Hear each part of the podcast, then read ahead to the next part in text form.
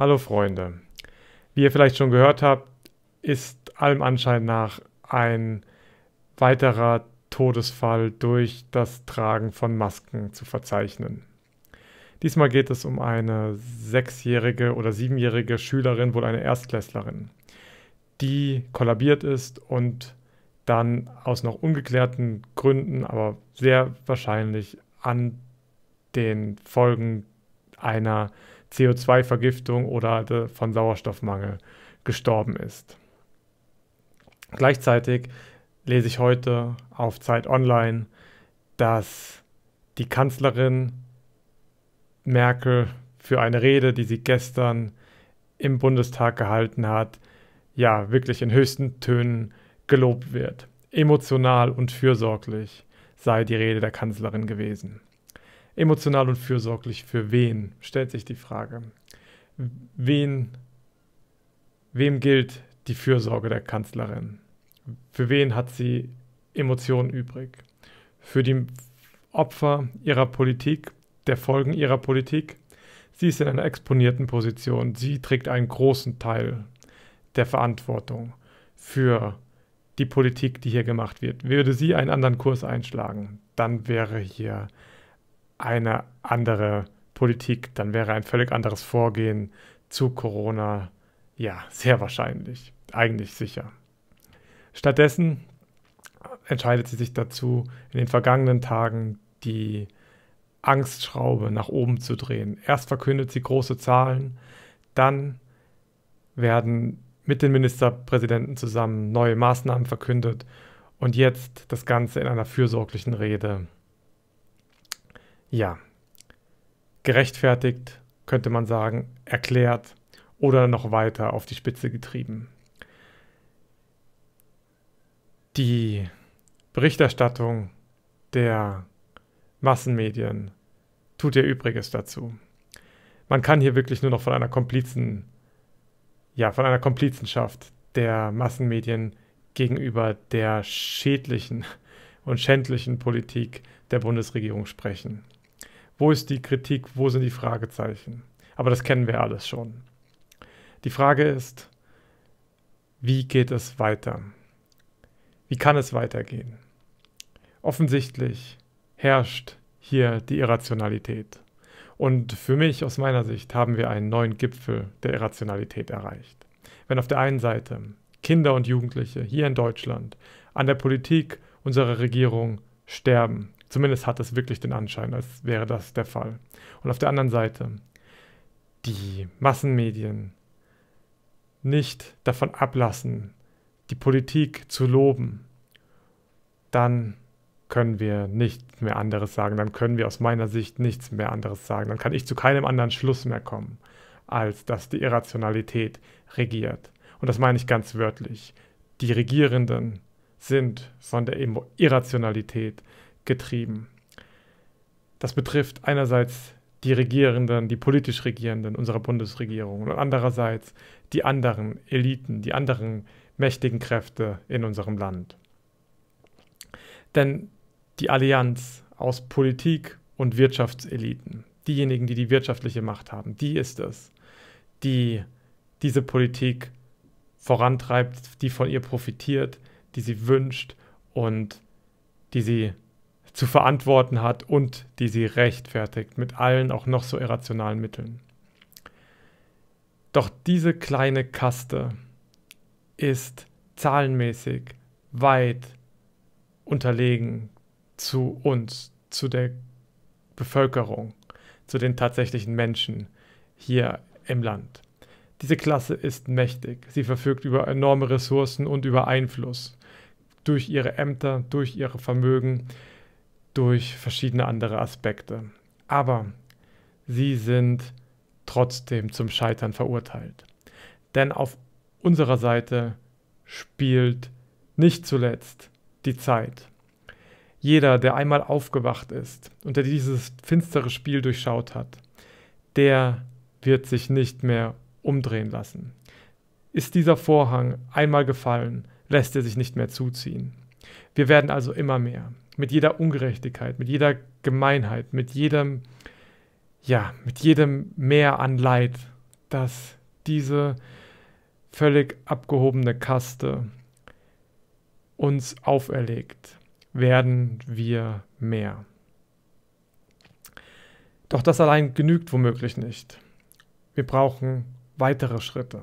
Was wir brauchen, sind positive Aktionen, positive Handlungen, bei denen wir beginnen, die Gesellschaft zu erschaffen, die wir uns wünschen. Protestieren ist wichtig. Demonstrieren ist schön und gut. Das müssen wir weitermachen.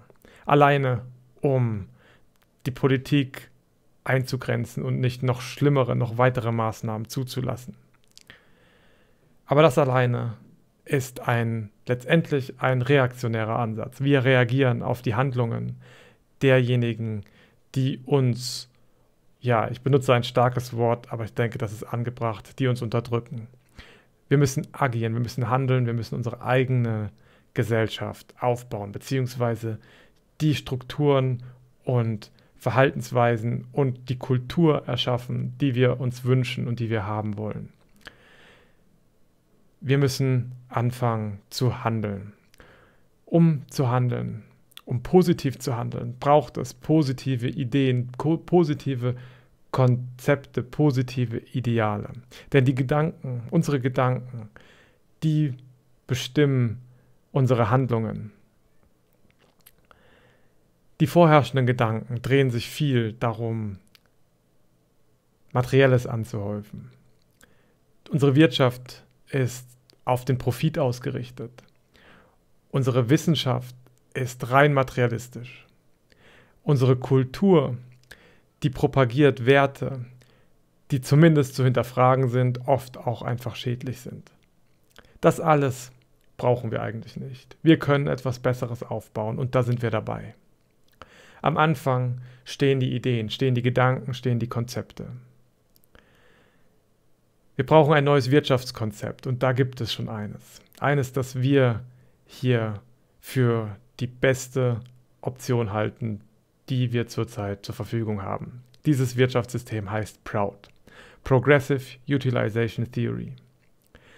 Dazu haben wir auf diesem Kanal noch nicht so viel gemacht, es wird aber mehr kommen. Im Kern geht es bei Proud darum, den Menschen und seine Umwelt, also letztendlich das ganze Universum, in ihrer Ganzheit zu betrachten und alle Aspekte unserer Existenz, also unsere physischen Bedürfnisse, unsere mentalen Bedürfnisse und unsere spirituellen Bedürfnisse, zu berücksichtigen und zu erfüllen.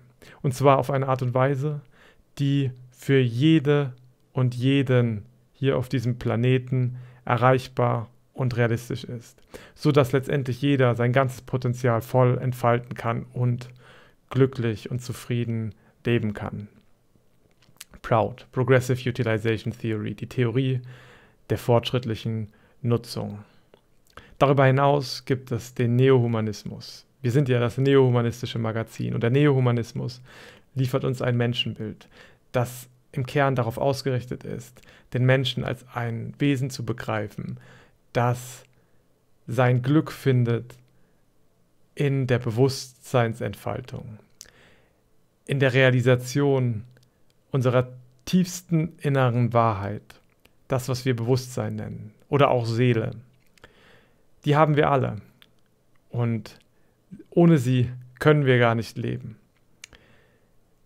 Wir handeln aufgrund von verzerrten Wahrnehmungen, aufgrund von falschen Gedanken und ähnlichem oft nicht entsprechend unserer Seele, unserer wahren Natur. Aber wir können es lernen. Und in diesem Prozess des Lernens und des weiteren Selbstverwirklichens und Verwirklichens unseres wahrsten innersten Selbst, da können wir unser ganzes Potenzial realisieren, und zwar auch unser ganzes, ganz konkretes, praktisches Potenzial, unsere Fähigkeiten am weitesten entwickeln. Wenn wir das machen, was wir wirklich vom tiefsten Inneren heraus wollen, dann kommt immer etwas dabei heraus, was gütig und liebevoll ist. Denn das ist, was wir am Ende selbst alle erfahren wollen und das ist, was wir ausstrahlen wollen. Wer das nicht will oder offensichtlich nicht will, der ist von falschen Gedanken und falschen Zielen geblendet. Denn selbst eine Angela Merkel oder irgendjemand, der grausame und furchtbare Dinge tut, der möchte am Ende selbst glücklich sein. Und der Weg, glücklich zu sein, ist Glück zu leben nach außen. Wer Liebe erfahren will, der sollte Liebe ausstrahlen. Das ist also der Weg. Und diesen Weg können wir gehen, indem wir begreifen, was wir als Menschen eigentlich wirklich sind. Wir sind Wesen, die zuallererst Bewusstsein sind. Das ist auf einer fundamentalen Ebene auch wahr für das ganze Universum, aber ganz konkret ist das für uns wahr. Unser Bewusstsein ist die Fähigkeit, ist der Teil unseres Geistes, der uns vom Tierreich am meisten unterscheidet. Und die Entfaltung des Bewusstseins, die steht jedem offen. Es ist kein, ähm, keine Frage von Klasse oder von Reichtum. Natürlich ist eine Grundversorgung notwendig.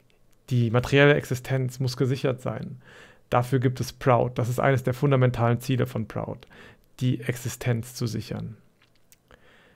Die Existenz von jedem zu sichern. Und zwar wirklich zu sichern, sodass er ohne Angst und ohne Elend leben muss. Wir haben die Ideen. Wir kennen die Ursachen. Die Ursachen für dieses Elend ist die Machtverteilung und die Machtkonzentration bei einigen wenigen, die aus ihrem reinen Eigeninteresse heraus ihre Macht missbrauchen. Und wir kennen deren Methoden und wir kennen die Antworten. Die Antworten sind eine neue Kultur, basierend auf universalistischen, auf ganzheitlichen Werten. Wir werden erfolgreich sein. Wir werden bald eine Zukunft erleben, in der diese Welt verwirklicht ist, in der diese Werte verwirklicht sind. Der Weg jetzt ist eine Übergangsperiode und die Zeit ist auf unserer Seite. Bald werden wir die Herrschaft der Rationalität begrüßen dürfen. So viel für heute. Vielen Dank fürs Zusehen.